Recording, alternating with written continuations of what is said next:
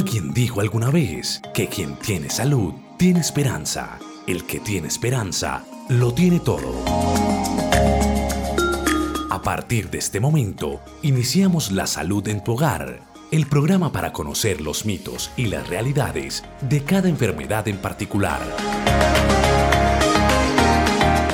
La Salud en tu Hogar una producción de frecuencia 1940 AM para entender que nada nos puede hacer más ricos y afortunados que gozar de una buena salud.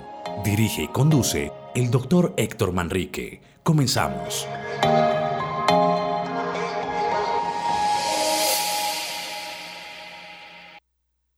Muy buenos días, honorable audiencia. Muy buenos días, Alejandro, que es el motor y el que hace posible la comunicación entre ustedes y yo. Eh, hoy vamos a continuar con las enfermedades gastrointestinales que iniciamos hace 15 días. Hace 8 días se había hecho este programa, pero por razones de la festividad no fue posible. Vamos a hacerlo hoy. Quiero hacerles un recorderis importante de lo que habíamos hablado la vez pasada para que ustedes vayan elaborando las preguntas y las inquietudes que tengan al respecto. Habíamos dicho que el sistema gastrointestinal era un sistema complejo donde intervenían varios órganos y que comenzaba en la boca. Que para la boca era muy importante tener un buen estado de dentadura, tener una buena eh, alimentación y hacer de ella, hacerlo de una manera despacio, formar un buen bolo para que pasara al tracto gastrointestinal propiamente dicho. Que teníamos en primer lugar, después de la boca, el esófago, que servía de puente entre la boca y el estómago.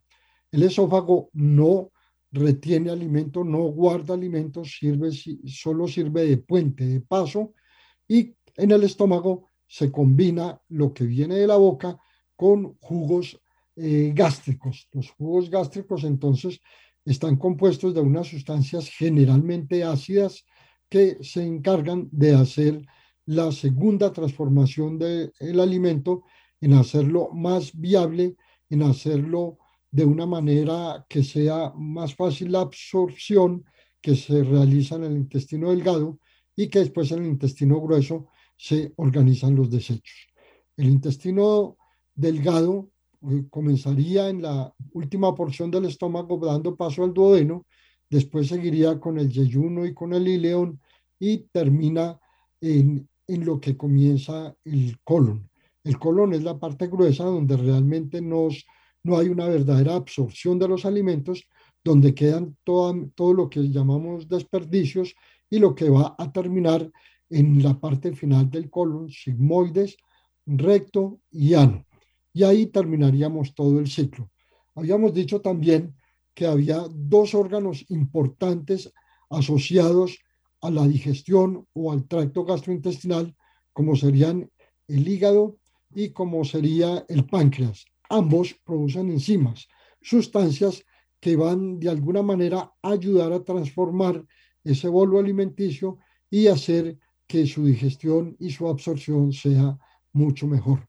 Recordemos que la absorción es el paso de, de los nutrientes, ya no hablemos aquí de alimentos propiamente dichos, sino de los nutrientes, lo que son los minerales, lo que son las proteínas, lo que son los azúcares que van a pasar directamente desde el intestino delgado a la circulación general.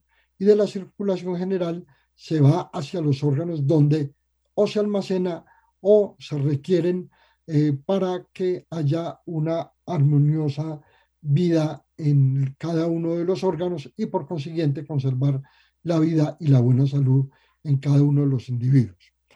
Habíamos hablado de algunas de las enfermedades importantes Sé que quedan muchas enfermedades por mencionar, pero hoy vamos a hacer hincapié a lo que son los tumores, tanto benignos como malignos, como denominamos cánceres, desde la boca hasta el ano. Eh, en las preguntas puede haber eh, algunas inquietudes que se formularon la vez pasada y que por razones de tiempo no pudieron ser formuladas y obviamente tampoco respuestas en el momento en que se vayan presentando, se vamos dando pie a las respuestas y en esa medida vamos a ir manejando el tema principal de hoy, que son, como les dije antes, los tumores. Y vamos a empezar por los tumores del esófago. Los tumores en el esófago son muy familiares a los tumores del estómago y se presentan en la última porción del, del esófago. Se pueden manifestar estos y todos los que hay de aquí hacia abajo por manifestaciones muy leves e inclusive algunos de ellos pasan inapercibidos porque no alcanzan a producir síntomas propiamente dichos. El organismo tiene su propio lenguaje y a veces nosotros no nos damos cuenta. Muchas de esas enfermedades son silenciosas. Por eso la invitación es que cuando los síntomas aparezcan y se vuelvan perdurables, se vuelvan eh, en el tiempo, duren más de tres meses, es hora de ir a consultar. En los primeros tres meses los síntomas pueden no desarrollar una enfermedad importante y puede no avanzar una enfermedad. Entonces nos da tiempo para ir recapacitando, para ir midiendo realmente el peligro y poder, y poder consultar a tiempo. En el esófago, entonces habíamos dicho, se pueden presentar eh, síntomas como de ardor se da en el tórax o en lo que nosotros llamamos la boca del estómago, que es la parte superior del abdomen, o pueden presentarse obstrucciones, dificultad para que la comida muy gruesa pase y tengamos que empujar con líquidos. Siempre es recomendable que en la alimentación haya algún asocio de líquidos para ayudar a transportar por el esófago. Pero si con todo y con eso vemos cierta dificultad para que el alimento pase y a veces nos duele el paso del alimento del esófago al estómago, es tiempo de ir mirando si debemos consultar o no como les decía, antes de tres meses o a los tres meses con el especialista o por lo menos con el médico general que nos oriente con algunos exámenes y si es necesario nos dé el paso para un especialista, ya sea a un gastroenterólogo o a, o a un cirujano de las vías gastrointestinales. Eh, estos son los dos principales síntomas que se pueden presentar en el esófago.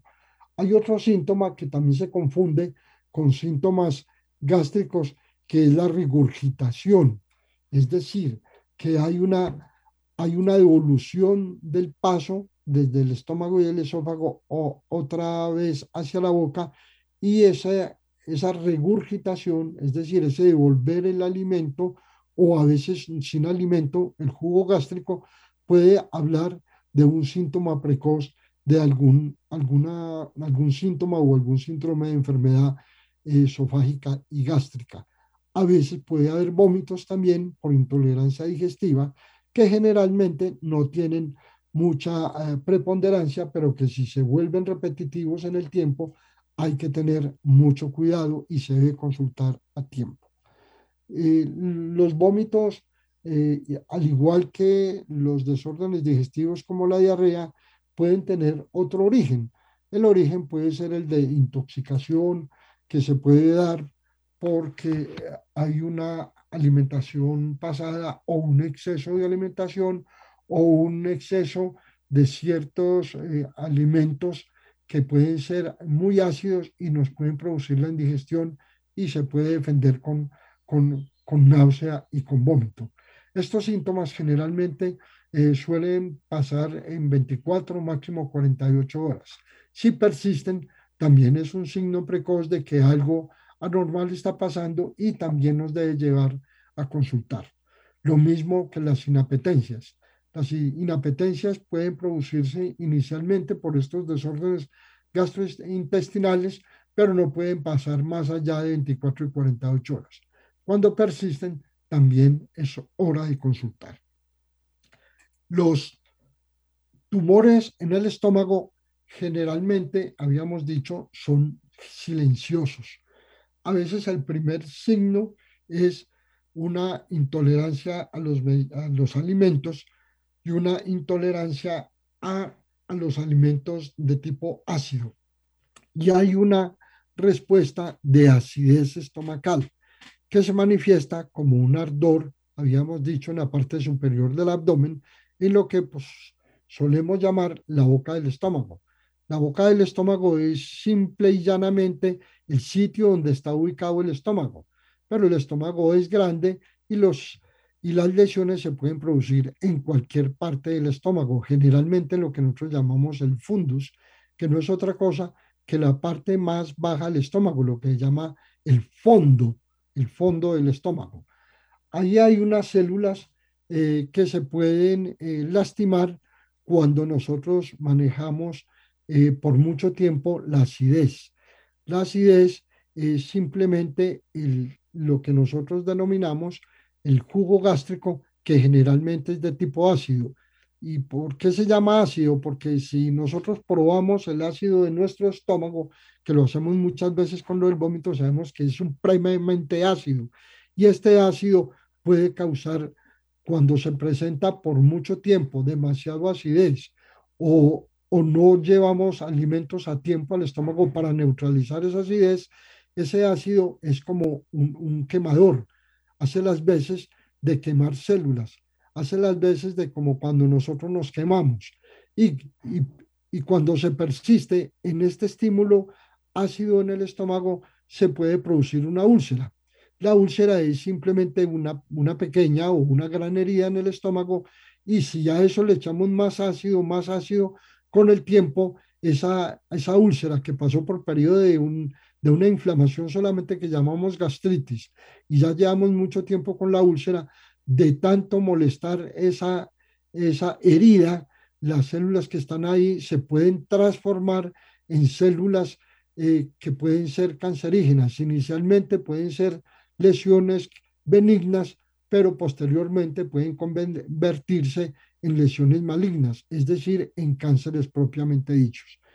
Habíamos dicho que algunas de las enfermedades en el estómago eran inflamaciones y muchas veces producidas por eh, la bacteria eh, de, que se produce en algunos pacientes y que da lugar a un, eh, un, bicho de apellido pylori. Sí, el Enterobacter pylori, el colibacteria, se presenta entonces y estos pacientes pueden ser manejados con antibióticos, como habíamos dicho. Pero hoy nos estamos refiriendo a la gastritis y a las úlceras que sirven de antesala a la producción de un tumor, ya sea benigno o maligno, si llevamos más tiempo. Entonces, el llamado hasta aquí es que cuando los síntomas son persistentes, cuando llevamos más de tres meses, se deben consultar para tener a tiempo una atención adecuada y hacer de que estos tumores o estas lesiones eh, sean combatidas precozmente y cuando se hacen, no solamente en el estómago, sino en el intestino delgado y en el colon, estos tumores muchas veces pueden ser eh, curativos, pero si no lo son porque ha llevado mucho tiempo, podemos hacer un tratamiento paliativo y hacer que una lesión eh, pueda durar por años bien manejada y poder mejorar la calidad de vida de cada uno de los pacientes. Entonces, hasta aquí, entonces llevamos las eh, lesiones de esófago y estómago de carácter eh, benigno o maligno, dependiendo del tiempo que persista. Hay varios tipos de cánceres, no nos vamos a referir a eso en este programa, y vamos a referirnos entonces a las lesiones del colon. En el colon hay varias lesiones que no necesariamente se consideran como tumores. Doctor, pero venga, no le hemos dado la línea a los oyentes para que vayan comunicándose con nosotros y nos hagan las preguntas. Ah, esa es la razón por la cual yo había hablado libremente por este espacio de tiempo. Adelante. Doctor, con el saludo cordial para usted y para toda la audiencia, las líneas telefónicas a las cuales se pueden comunicar nuestros oyentes y hacer las preguntas respectivas a la temática que está tratando hoy el doctor Héctor Manrique que es la segunda parte de las enfermedades gastrointestinales, son la 340-5256, 340-5213 y nuestra línea de WhatsApp 305-221-6869. Ya tenemos nuestro primer oyente, doctor, ¿le parece si lo atendemos? Sí, adelante. Muy buenos días, ¿con quién hablamos? Muy buenos días, con Blanca Livia. Doña Blanca, ¿de dónde nos llama? De Itagüí. Claro que sí, ¿cuál es, uno, cuál es su inquietud? Eh, mi pregunta es la siguiente, soy medicada con metformina y sucede que cuando me la tomaba así entera eh, me producía como, como lo que llamamos como, pues como ácido gástrico, no sé. Reflujos que llaman. reflujos que llamamos, sí. Entonces opté por echarla a desleír en un pasito. Cuando ya estuviera desleída me la tomaba. Lo que yo quiero saber y preguntarle al médico es si es conveniente o me la tendré que tomar así entera, porque es que eso me causaba mucho reflujo. Y muchas gracias, los felicito por ese programa. Muchas gracias, doña Blanca. Eh, su respuesta es un sí. Usted se puede tomar eh, su metformina diluida, se la puede consumir antes o después de las comidas para evitar esa acidez, esa sensación. Yo le entiendo a usted que es simplemente la sensación de exceso de acidez gástrica, que da como una especie de ardor o a veces, como decía Alejandro, puede convertirse en un reflujo, es decir, que se vuelva parte de ese contenido gástrico hacia hacia la boca, a través del esófago.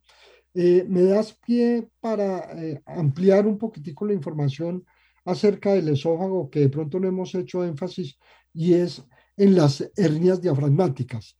Eh, entre el esófago y el estómago hay un estrecho, hay un, haga de cuenta un anillo por donde pasa el esófago y ese anillo, si bien no aprieta el esófago, también evita que el estómago, que es un órgano más grande, pase por ese anillo y se devuelva y se devuelva hacia el tórax, es decir, hacia la zona donde está ubicado el esófago.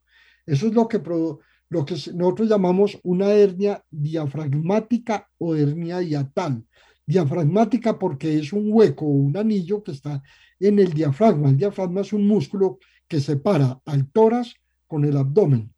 Y en esos pacientes donde hay, donde hay reflujo por esa hernia, de alguna manera, cuando se vuelve crónico, hay que cerrar ese anillito, meternos ahí y ponerle unos punticos para hacer de un calibre menor ese anillo y evitar que el estómago se suba hacia la parte del tórax. Eh, con eso le, le respondo a doña Blanca y sí, tranquila, si la metformina le está controlando bien su, su problema de diabetes, no hay ningún problema en que la siga tomando así como lo usted lo está haciendo. No sé si hay alguna otra pregunta o seguimos para adelante. Claro que sí, doctor. Hay otra pregunta por la 340-5213 y luego la inquietud de nuestro oyente continuamos entonces exponiendo los tumores de colon, ¿cierto? Para allá íbamos, doctor. Sí, allá vamos. Atendemos al oyente que tenemos en la 340-5213. Muy buenos días, ¿con quién hablamos? Buenos días, les habla Guillermo Palacio de San Javier. Excelente, don Guillermo, ¿cuál es su inquietud? Vea, la inquietud, bueno, felicitar al doctor por sus exposiciones tan claras y precisas. Primero, eh, yo oído decir, doctor, que cuando hay, que hay veces que el organismo por sí solo no sé cuál es la causa, pues genera demasiado ácido clorhídrico, generando pues estas úlceras de que usted habló. Y entonces parece que hay un mecanismo quirúrgico que consiste en cercenar no sé qué cierto nervio que está segregando allá en forma exagerada, está soltando mucho gotereo de ácido clorhídrico, de ácido clorhídrico el ácido que interviene pues en el en la evolución pues del alimento allá en la disolución y parece que en esa forma atenúan el problema, pero es que lo genera el mismo organismo, entonces hay que cortar, parece que el cirujano corta no sé qué parte y se merma. Como similar a la axila cuando una persona suda mucho, que hay cirujanos que no sé qué, nervios o cosas aquí bajo la axila, lo cercenan y se regula la sudoración excesiva. Y la segunda pregunta, los movimientos del intestino, los tales movimientos peristálticos, son involuntarios o no. Y de ahí la dificultad, eh, cuando se presenta el estreñimiento, la dificultad para manejar ese estreñimiento. Muchas gracias. Con todo gusto, Guillermo. Muchísimas gracias por participar del programa. Eh, don Guillermo, la, la acidez es natural del organismo humano. ¿No? Y no solamente los humanos, los animales también. Esa acidez se necesita para hacer la transformación de, de los alimentos, que ahí lo estamos llamando bolo alimenticio cuando llega al estómago. Hay personas que tienen un exceso de acidez, pero para eso hay medicamentos para disminuir la acidez. Y se debe eh, antes de pensar en un tratamiento quirúrgico, eh, se debe pensar en que se debe manejar de dos maneras.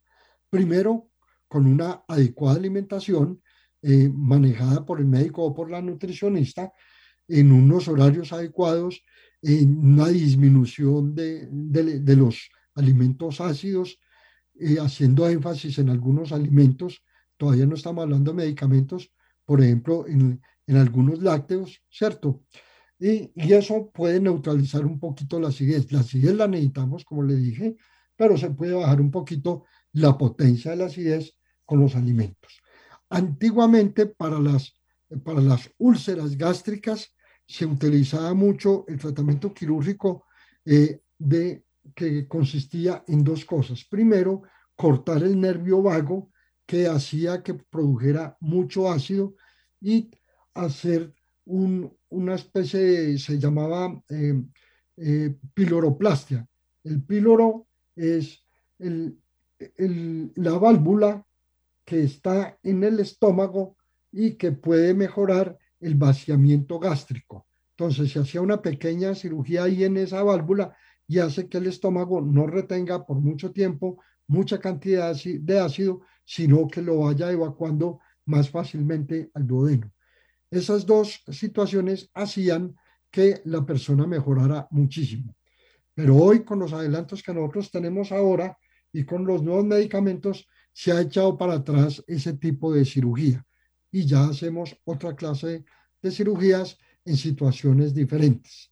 Esa es la respuesta para su primera inquietud.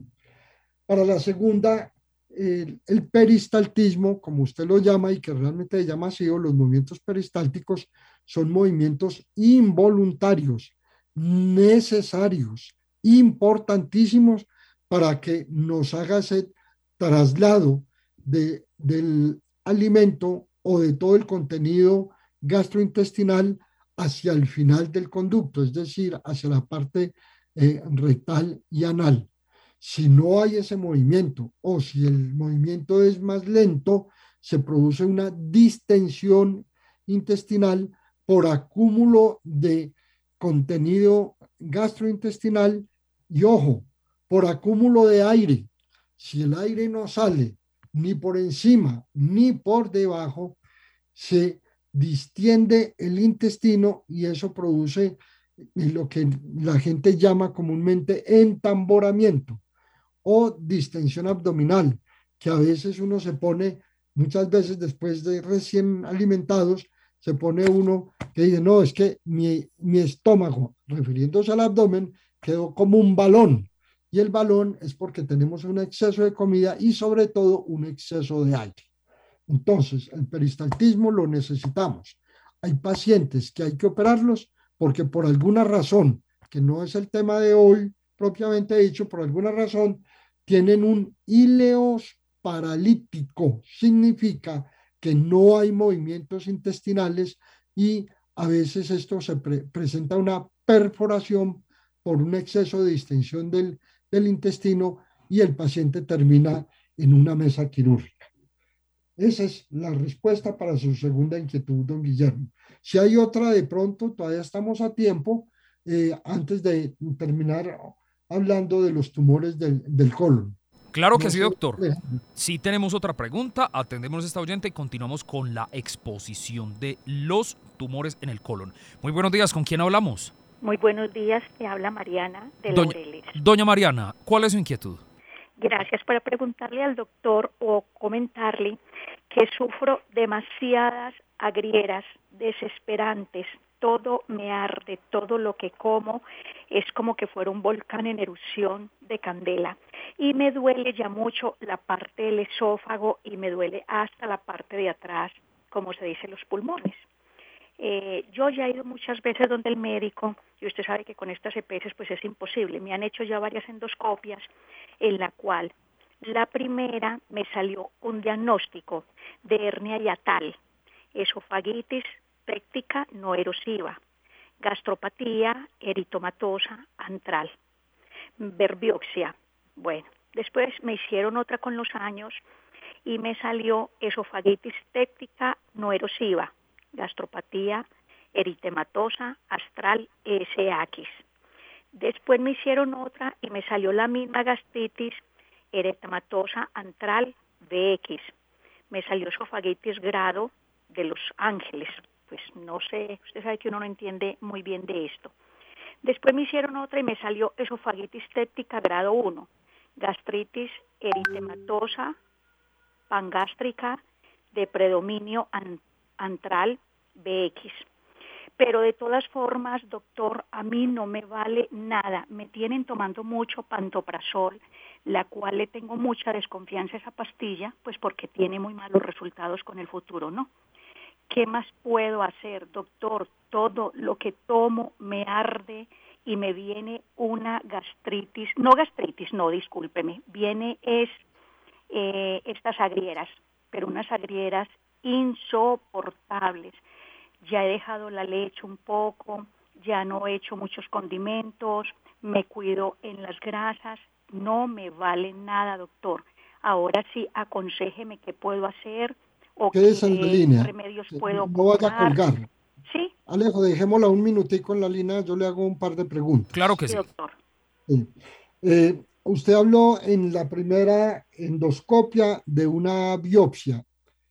¿Esa biopsia eh, es la misma que me leyó al final o, esa, o es una biopsia nueva? No, doctor, esos papeles ya son viejos, estos de años, y ahí incluye ya la biopsia, porque hace poquito volví del médico y quedamos en que él después me llamaba a ver si me mandaba una endoscopia de nuevo. Necesita una endoscopia, eh, yo no diría que urgente, pero sí lo más rápido posible, preferencial.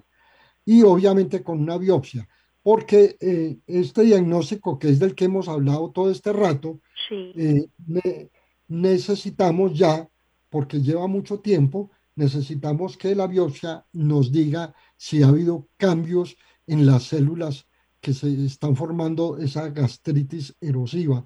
Eh, porque es, es, probable, yo no lo puedo asegurar hasta no tener la biopsia, es probable que ya haya habido cambios y de pronto el tratamiento ya no sea con los medicamentos que usted está haciendo, sino que probablemente llegue a necesitar una cirugía.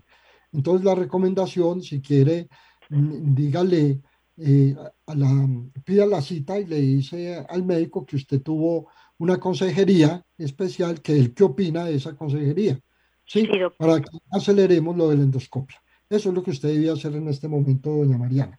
Bueno, doctor, mil gracias, que Dios me lo bendiga y feliz día. Feliz día, con todo gusto.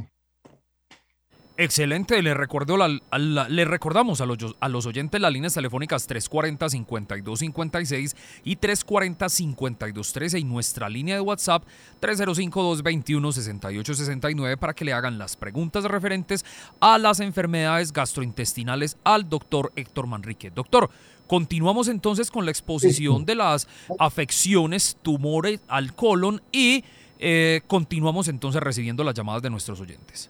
Perfecto, muy bien. Eh, voy a dedicar más o menos 10 minuticos en esta parte del colon, no porque no sea mm, muy importante, sino para darle cabida a las preguntas que de pronto esto le ayuda mucho más que lo que yo diga. Vamos a hablar de las afecciones del colon. Antes de meterme en el tema de los tumores, vamos a hablar de lo que es la poliposis o pólipos y vamos a hablar de la diverticulosis y o diverticulitis.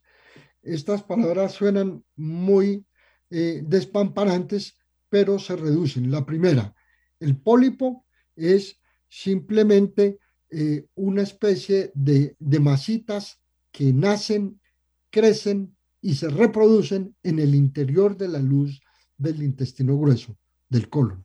Eso son los pólipos. Esos pólipos generalmente son benignos generalmente no producen síntomas, pero eh, eventualmente un pólipo de esos, que siempre que se descubra hay que biopsiarlo, es decir, hay que tomar una muestra y mandarla al laboratorio de patología, porque a simple vista no sabemos si son benignos o pueden ser malignos. Pero la, la fortuna es que más del 80% de estos pólipos son benignos. Muy rara vez se rompe un pólipo de estos y puede producir un sangrado que se observa en la materia fecal. Eso es un pólipo, como les digo, generalmente no duele, no produce síntomas como de gastritis, absolutamente nada, y muy rara vez puede producir alguna sensación de distensión en el abdomen, es decir, distensión en el intestino. Eso es el pólipo. Hay alguna, hay una patología que se llama poliposis múltiple familiar, que es, como su nombre lo indica, se presenta en familias, en apellidos, pero no es porque lo lleve el apellido, sino el ADN, que es la constitución microscópica determinante de todas las, eh, de todas las enfermedades o de todo el fenotipo o genotipo. Cuando digo fenotipo, es la forma, la forma eh, que nosotros observamos en el espejo, la que nos ven los demás, la forma de la cara, el color del cabello, el color de los ojos, la estatura y la, composición eh, orgánica física que cada uno de nosotros tenemos. Eso es el, producido por el ADN. Entonces hay muchas, algunas enfermedades, yo no digo poquitas, sino muchas enfermedades, por no decir la gran mayoría, están determinadas por el ADN, de esto ya hemos hablado algunas veces y seguramente nos vamos a referir en otras oportunidades cuando hablemos de algunas enfermedades específicas. Tenemos entonces lo contrario del pólipo. Vamos imaginándonos qué es lo contrario. Si el pólipo es una masita que sobresale, que está pegada de la pared interna del intestino, lo contrario es unos agujeritos que se presentan en la misma luz del intestino. Haga de cuenta como unas cuevas. Esas cuevas se pueden ver por fuera del intestino como si fueran masitas y por dentro lo que se ven es que son, son huecos, cavernas, obviamente que no están comunicadas con, con, con el abdomen propiamente dicho, sino que se, se quedan justamente en el intestino. Esas cuevas eh, o esos, haga de cuenta un panal de abejas, pero con orificios más grandes eh, y que no están perforados, se pueden infectar, se pueden perforar cuando se infectan pueden producir una diverticulitis y esto sí produce síntomas, síntomas de dolor del colon o de, que nosotros llamamos me duele el abdomen, me duele la barriga, perdóneme la expresión, que esa expresión no debería existir, pero para referirme a los términos en que mucha gente se refiere. esos dolores que pueden ser tipo cólicos, que se pueden irradiar a todo el abdomen, o a una sola parte e inclusive en la parte inferior del abdomen e incluso a veces se presenta en la cara interior del, del muslo y en algunas veces se puede sentir en los genitales, tanto masculinos como femeninos. Ese dolor es de un divertículo que se infectó, que está inflamado o que se perforó es muy parecido en algunos casos, dependiendo de la posición del divertículo, parecido a, una, a los síntomas de una apendicitis, porque el mecanismo es igual. Así como se infecta un divertículo, así mismo se, se infecta un apéndice y en, en, algunos casos puede llevar a cirugía como si fuera una apendicitis. Eh, quiero cerrar eh, este estas dos enfermedades del colon para pasar a lo de los tumores. Pero obviamente las preguntas que se generen por este par de enfermedades las vamos a contestar más adelante. Entonces, en los tumores habíamos dicho que pueden ser silenciosos, no sentir absolutamente nada. Cada uno de nosotros podemos tener una lesión en el colon que puede eh, estar avanzando y que puede ser un tumor benigno o maligno. Solamente cuando ha pasado cierto tiempo, cuando ese colon se ha afectado mucho por el tumor, porque ha crecido la masa, porque ha comprometido la luz del intestino, porque ha comprometido el movimiento del intestino, el peristaltismo, en fin, o porque ha sangrado. Y nosotros hayamos visto algo de sangrado en la materia fecal, solamente en estos casos es cuando nosotros vamos a ir al médico para que nos revisen y él nos mande, ya sea una, una radiografía o una ecografía o una resonancia, o lo más simple, que es una colonoscopia. En la colonoscopia podemos observar con una cámara proyectada a una pantalla como si fuera de televisión, podemos ver todo el trayecto del colon, desde la parte inferior del ano y el recto, podemos ver todo el colon y a veces por esta misma vía podemos llegar hasta el intestino delgado. En fin, esta observación podemos, nos puede dar la posibilidad de mirar una lesión que apenas esté naciendo y la podemos biopsiar con una pinza muy delgada, podemos sacar una muestra y llevarla al laboratorio. Esto es bien importante. Nosotros, todos los médicos, cuando vemos que un paciente tiene síntomas que perduran en el tiempo, que no mejoran muchas veces con el tratamiento que le hacemos, estamos obligados a hacer otro tipo de exámenes y entre ellos el colon. Eh, la buena noticia es que cuando descubrimos a tiempo estas enfermedades tumorales, podemos hacer eh, extirpaciones, resecciones parciales del colon donde está incluido el tumor y dependiendo del tipo de tumor, se, eh, se aliará con una quimioterapia, que son medicamentos contra los tumores, o una radioterapia, que es el, el tratamiento que se hace para quemar, para quemar, y esta es la expresión con unos rayos especializados, los tumores, en este caso, los tumores del colon.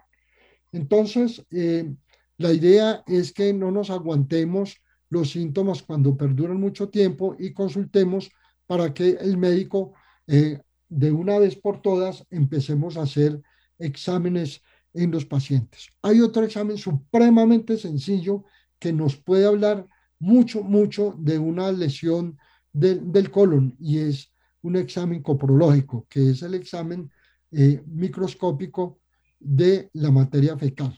En la materia fecal podemos encontrar sangre oculta, es decir, eh, eh, células sanguíneas que no tienen por qué estar ahí y que no son tan abundantes como para que nosotros las podamos observar en la materia fecal. Podemos encontrar células malignas también que se descaman del colon, que se desprenden y salen por la materia fecal. También podemos encontrar restos de algunos alimentos que ya se deberían haber digerido y no se han digerido y haya un problema de mala absorción o algún compromiso funcional del colon. Entonces, este examen tan simple que ha perdurado en el tiempo, todavía no lo hemos reemplazado. Lo hemos mejorado con algunos otros exámenes, pero todavía nos sigue hablando mucho, nos, todavía nos dice muchas cosas de lo que pasan en la salud o en la enfermedad del colon. Quiero parar ahí y Alejandro, podemos dar pie a cualquier otra pregunta que haya en el tintero o en la mesa en este momento. Claro que sí, doctor. Le recordamos a los oyentes las líneas telefónicas 340-5256 y 340-5213 y eh, la línea de WhatsApp 305-221-6869. Tenemos pregunta por WhatsApp y dice lo siguiente, buenos días, Dios los bendiga grandemente. Doctor, yo siento en mi garganta una molestia hace mucho tiempo. Es una sensación de tener algo que me estorba para tragar. Es algo al lado izquierdo y a veces me duele. Muchas gracias. Bueno, eh, al, oyente eh, que está hablando de la sensación o de la molestia en la garganta, hay unas patologías que nosotros no las hemos mencionado aquí, que son las faringitis crónicas. No confundir con la laringitis, que es la inflamación de las cuerdas vocales que nos permite hablar, cantar, renegar y echar cantaleta.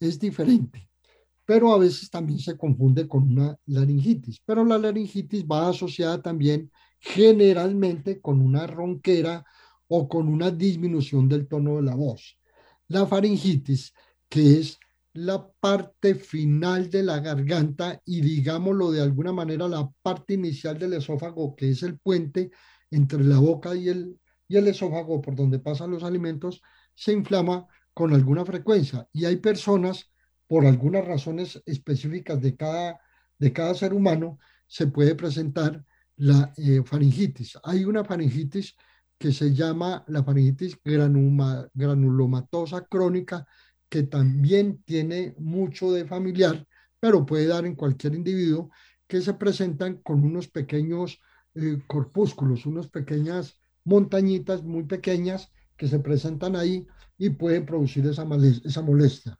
También hay otra enfermedad que es la amigdalitis crónica, que se inflama la amígdala y a veces compromete, compromete la faringe. A veces no, no duele propiamente dicho la amigdalitis crónica, sino que hay un aumento de la masa de la amígdala, de la amígdala y estorba y puede producir ese tipo de molestia también. No creo, no creo con, me puedo equivocar, pero no creo que esta sensación de la garganta sea alguna enfermedad del esófago. Se puede presentar en la primera porción del esófago algunas molestias, pero parece ser que esto no es lo que le esté molestando a la persona que nos está haciendo la consulta. Pero si es persistente, como mínimo que un médico general le haga abrir la boca y le, vea realmente qué es lo que pasa en la parte posterior de la boca, en la faringe y obviamente en el territorio de las amígdalas y de pronto en las cuerdas vocales también, aunque no creo que eso sea lo que le esté molestando. Adelante, Alejandro. Le recordamos a los oyentes las líneas telefónicas 340-5213, 340-5256 para que se comuniquen a este, el programa La Salud en tu Hogar a través de los 940 de la M, emisora cultural de la Universidad de Medellín, Frecuencia U.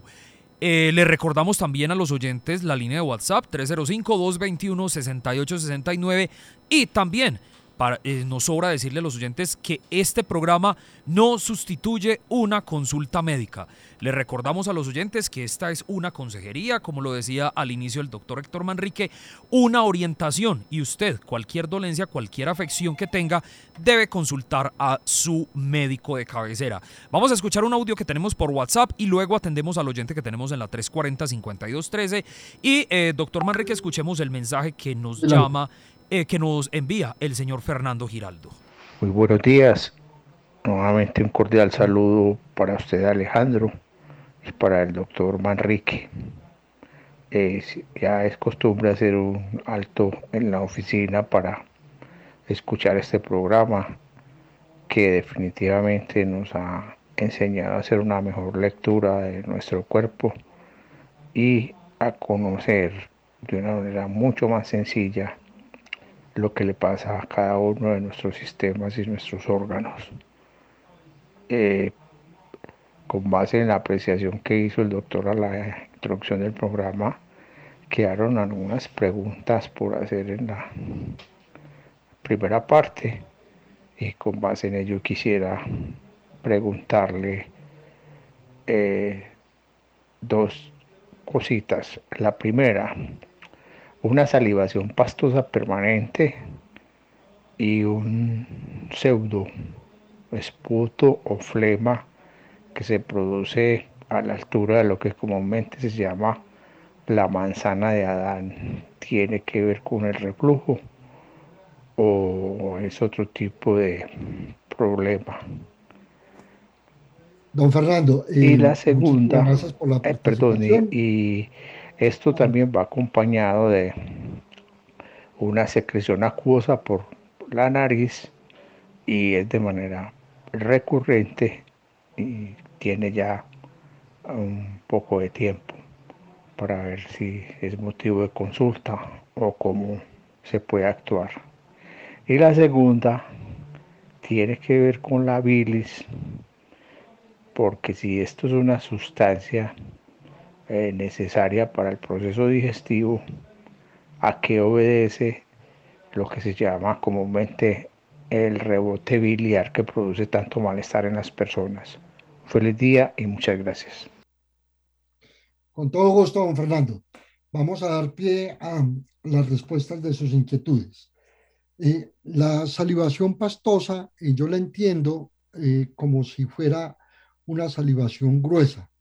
Es decir, la saliva eh, debe tener una consistencia porque carga sustancias que ayudan a digerir el, el bolo alimenticio. No es agua pura, pero a veces cuando nosotros estamos bien hidratados o cuando estamos con exceso de hidratación, la saliva se puede poner más clara. Cuando por alguna razón nosotros hablamos mucho o, o cantamos o recitamos o alegamos. En fin, cuando hacemos bastante uso de, de la voz, abrimos y cerramos la boca, el aire que entra a la boca nos ayuda a secar la, la saliva también. Y consumimos saliva cuando estamos hablando. Entonces, eh, la saliva, eh, al consumirse, la que se va secretando se va volviendo más espesa y a veces, como usted dice, esa sensación de saliva pastosa no es otra cosa y no escasez de saliva y saliva más gruesa. Es decir, está menos diluida, tiene menos, menos agua, no tiene mayor problema. Simplemente con eh, hacer ingesta de líquidos, en este caso agua sola, puede ser suficiente para mejorar esa sensación de pasticidad eh, o pastosidad, perdón, de la saliva. Eso en, en primer lugar. Lo del recordemos que el esputo es una secreción que viene del pulmón. El esputo viene generalmente acompañada de tos. Todo lo que no venga del pulmón o de las vías respiratorias, generalmente acompañado de tos, no es esputo. Puede haber secreción de la garganta, de la faringe, y puede haber algo de reflujo que viene del estómago pasando por el esófago. Eso generalmente no viene acompañado de tos, aunque, ojo con esta observación, cuando el reflujo es crónico, las pequeñas cantidades de gas que vienen del estómago, porque no siempre tiene que ser líquido, puede ser gas, nos va a producir como una especie de quemadura en la garganta y en las cuerdas vocales. Y es lo que nos puede producir una sensación que a veces es inconsciente. Lo voy a hacer, lo voy a hacer gráficamente, no me están viendo, pero me lo van a oír. Es cuando hacemos esto. Es una sensación que nosotros tenemos que hacer para aliviar la faringe y las cuerdas vocales porque están irritadas del reflujo ya sea solo con gas o acompañada de líquido. Muchas de las personas hacemos y no nos damos cuenta esta sensación que no es una tos, realmente no es una tos. A veces, cuando es mucho más frecuente y es más crónico, se convierte en una tos. Muchas veces la tos que tenemos es por reflujo y es una de las primeras eh, por descartes diagnósticos que los médicos tenemos que tener en los pacientes con la tos. El, el reflujo muchas veces y no solamente se da por una sensación de una gastritis o de un ardor en el tórax, en el esófago, sino que puede ser simplemente esto. Eh, entonces, para aclarar lo del esputo y lo de la flema que nos puede, se puede presentar en, eh, en don Fernando o en algunos otros pacientes o oyentes que nos están oyendo ahora. Entonces, esas flemas eh, generalmente son causadas en la misma garganta por de diferentes orígenes. Eh, la secreción acuosa de la nariz generalmente se produce a una rinitis. La rinitis generalmente no es la única causa, son alérgicas y son alérgicas a muchísimas cosas alérgicas al polvo casero. Recuerden que el polvo casero es una mezcla de multitud de elementos, entre ellos eh, mm, residuos de la piel de todos los que vivimos, residuos de pelos de los que vivimos o de nuestras mascotas, ¿sí?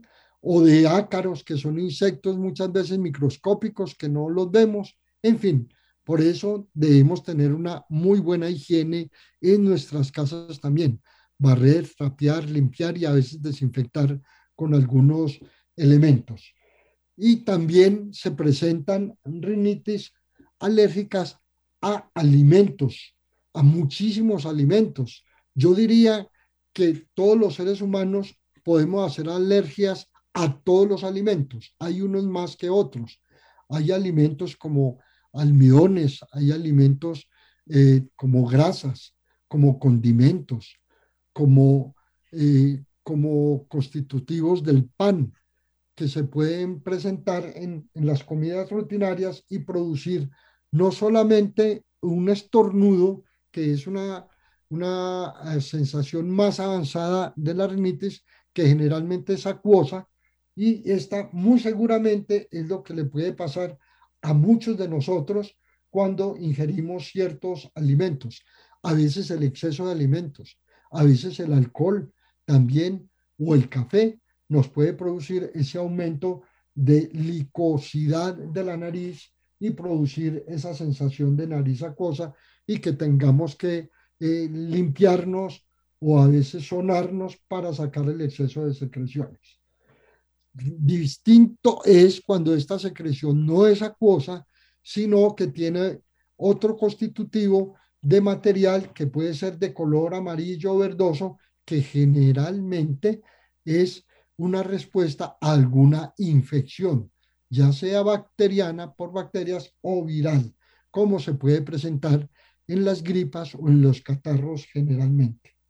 El rebote biliar, eh, como llama eh, popularmente la gente a una indigestión que a veces eh, tenemos una regurgitación de material gástrico y esa acidez que podemos presentir o percibir en la boca, no es más que una salida exagerada de líquidos del estómago hasta la boca.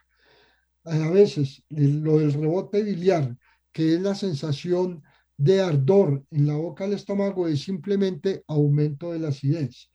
La bilis generalmente, cuando hay un aumento de la producción de bilis, es porque está respondiendo a un exceso de alimentación que entonces le estamos dando la orden a la vesícula biliar, que recordemos que es un depósito de bilis, que evacúe más rápidamente y más cantidad de bilis y esto puede producir algún tipo de malestar. Se da entonces muy frecuentemente con las ingestas abundantes o con las ingestas ah, exageradas en ácidos y como le digo, es una respuesta natural de la bilis. La bilis la necesitamos. No podemos abolir la bilis cuando no hay paso de bilis adecuado de la vesícula biliar o del hígado directamente al duodeno, es decir, a la primera porción del intestino delgado, se pueden producir problemas de digestión gastrointestinales. Y recuerde, la bilis es la que produce el color de las heces, de la materia fecal. Si no hay bilis, la materia fecal es blanquita, como ocurre muchas veces en los niños recién nacidos. Creo que pude resolver todas sus inquietudes, don Fernando, y espero que muchas otras personas que tenían inquietudes similares hayan quedado de una manera satisfecha con la respuesta. Esperemos que sí, doctor, y atendemos la última llamada del programa por la 340-5213. Muy buenos días, ¿con quién hablamos? Eh, les habla nuevamente Guillermo Palacio. Don Guillermo, su inquietud. muy brevemente, al doctor, una primera pregunta. Eh, hay una cosa que me molesta, a mí me ha dado eso, las llamadas aptas, eh, esa inflamacióncita que se presenta en la parte interna de la boca, más bien la mucosa, eh, que es muy molesta. Esto, esto es viral, proviene de la lengua, una patología de la lengua, o simplemente nos está indicando que algún órgano de la parte digestiva está funcionando mal, las tales aptas. Lo segundo, los laxantes son recomendados o hay que manejarlos con mucha moderación a criterio del médico? Muchas gracias. Don Guillermo, nuevamente le vamos a responder entonces a las inquietudes actuales. Eh, las aftas eh, en, la mucosa, en la boca, que puede ser no solamente ahí, sino que puede ser en la garganta y en el esófago, que no lo vemos, pero que también se pueden presentar. Hay dos tipos de lesiones en este sentido. Eh, la una son, son de tipo viral y es decir, eh, ahí no hay ningún medicamento que sirva. Sirve de pronto para disminuir la sensación de, de ardor que se pueden presentar. Generalmente son producidas por, por herpes y la mayoría de las veces eh, ocurren en personas que tienen un, herpes crónico que van y vienen, van y vienen y que generalmente cuando son muy abundantes, el paciente tiene una disminución de las defensas. Todas las enfermedades eh, benignas o malignas pueden potencialmente disminuir nuestras defensas. Hay otras, las aftas propiamente dichas, que son como unas capas de, de blancas, como si tuviéramos unos pedazos de, a ver cómo le explico, de tejido ahí. Eh, esas a veces son de tipo eh, producidas por hongos. Estas producidas por hongos sí necesitan un tratamiento médico específico con, un, con medicamentos que llamamos antimicóticos. A los medicamentos para los hongos se les llaman antimicóticos, porque son enfermedades que producen micosis, eh, se, denominan así. No vamos a explicar aquí por qué, tiene su razón, pero entonces aquí en estos casos también generalmente los hongos que se producen en la boca y en el trato digestivo en general son acompañantes de otras infecciones gastrointestinales o por debilitamiento por otras enfermedades, generalmente por cánceres, por leucemias, etcétera, etcétera. No quiere decir que a la persona que le den aptas, como usted las llama, es, es porque tiene un cáncer en alguna parte. No, no es así, pero para el médico sí debe servir de alarma y pedir otro tipo de exámenes a estos pacientes y no contentarse simplemente en mandar un antimicótico para los hongos que se presentan en la mucosa oral. Eh, no sé, Alejandro, si terminamos o hay tiempo para una última pregunta. No, terminamos, doctor. Y, respecto a los laxantes, muy brevemente. Ah, respecto a los laxantes, sí, qué, pena que se me haya quedado en el tintero. Los laxantes eh, no están indicados autorrecetados, no. Recordemos que nos habíamos referido que los laxantes lo que producen es una diarrea y detrás de la diarrea salen minerales salen, eh, salen microbios o bacterias que son saprofita, es decir, que son saludables tenerlas porque nos ayudan también en la fermentación y en la digestión, salvo que el laxante sea formulado por el médico por alguna razón específica, ya sea porque vamos para un examen de una colonoscopia o para otro tipo de examen especial o porque se necesita producir un laxante en una persona que no ha dado el cuerpo, que está estítica por muchos días, salvo en esas situaciones, no vamos a consumir laxantes porque sí. Con esto quiero terminar la respuesta de don Guillermo y de algunos otros oyentes que también tuvieron la misma inquietud. Doctor, continuaremos en el próximo programa con la misma temática de las enfermedades gastrointestinales. No, yo creo que podemos terminar, pero si quedan preguntas, las podemos resolver al principio del programa y vamos a hablar de patología de columna. Excelente, muy buen tema. Va a haber muchas muchas inquietudes y seguramente tenemos que hacer varios programas de columna. Excelente, doctor. Muchas muchísimas gracias, a la audiencia, Alejandro, muchísimas gracias y nos podemos escuchar nuevamente dentro de ocho días. Feliz día Terminamos La Salud en tu Hogar, el programa para conocer los mitos y las realidades acerca de cada enfermedad en particular. La Salud en tu Hogar una producción de frecuencia 1940 AM para entender que nada nos puede hacer más ricos y afortunados que gozar de una buena salud. La dirección y presentación del Dr. Héctor Manrique.